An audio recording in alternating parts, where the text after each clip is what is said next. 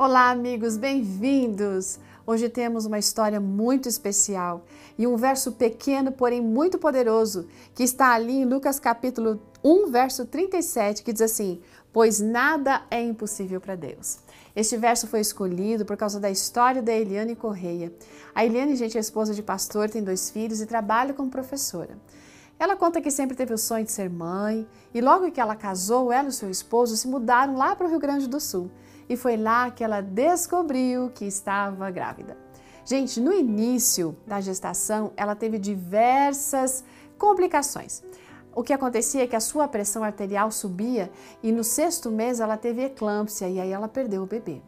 Para piorar, o médico disse que ela não poderia engravidar, pois isso ia acontecer de novo. Ela ficou muito arrasada. Pouco tempo depois, ela engravidou outra vez. Isso fez ela sentir um misto de alegria e medo, lógico.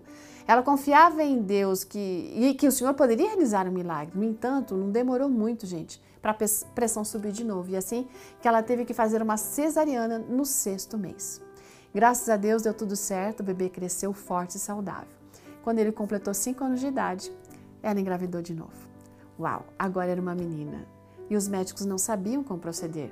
E por causa disso mantiveram o bebê no útero o máximo que pudessem. Lá no oitavo mês da gestação, a, bebê nasceu e ela foi entubada, só que a Eliane entrou em coma. E naquele período, o seu povo orava, jejuava, clamava a Deus por um milagre. Pessoas de todas as partes oravam por ela.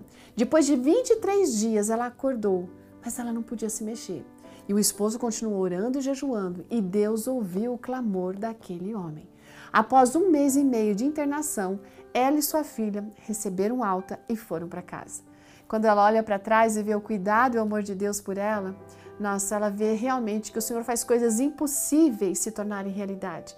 Ele ouviu a oração deles, mas também os surpreendeu. Se você estiver passando por dificuldades e for tentado a pensar que não existe solução para os seus problemas, lembre-se que o Senhor é o Deus do impossível e de que sim, há algo que pode ser feito.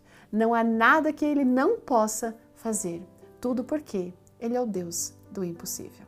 Um ótimo dia, que Deus abençoe. Até amanhã.